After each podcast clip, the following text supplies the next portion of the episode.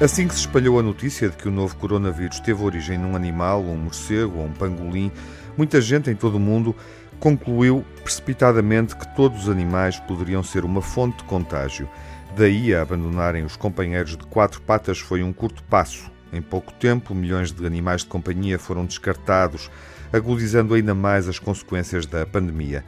Hoje sabe-se que o coronavírus pode ser transmitido pelos seres humanos aos animais, que nos servem de companhia, e que o contrário não é verdade. Mas, entretanto, o problema do abandono animal instalou-se, cresceu e atingiu proporções dramáticas. Na internet multiplicam-se as campanhas de apoio a estes novos sem-abrigo de quatro patas que patrulham as ruas, desorientados e com fome, pois nem os restaurantes, que por vezes lhes davam acesso a sobras, podem valer-lhes, uma vez que muitos ainda se encontram fechados.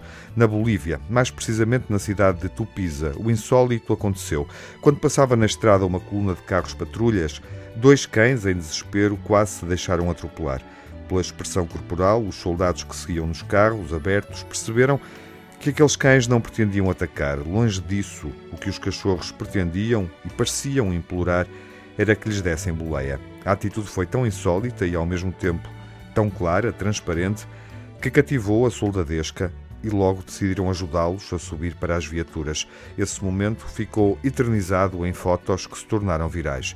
Hoje, pelo menos aqueles dois destemidos e proativos cachorros já não se encontram a viver na rua. Foram oficialmente adotados como mascotes por aquela corporação militar e vivem felizes num quartel boliviano.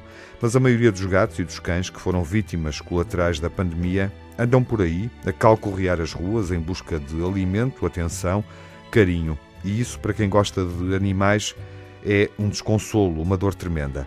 É talvez oportuno pedir para darmos uma prova de humanidade, ajudando e apoiando as campanhas das organizações não governamentais, as ONGs, que fazem um trabalho para proteger os animais abandonados. When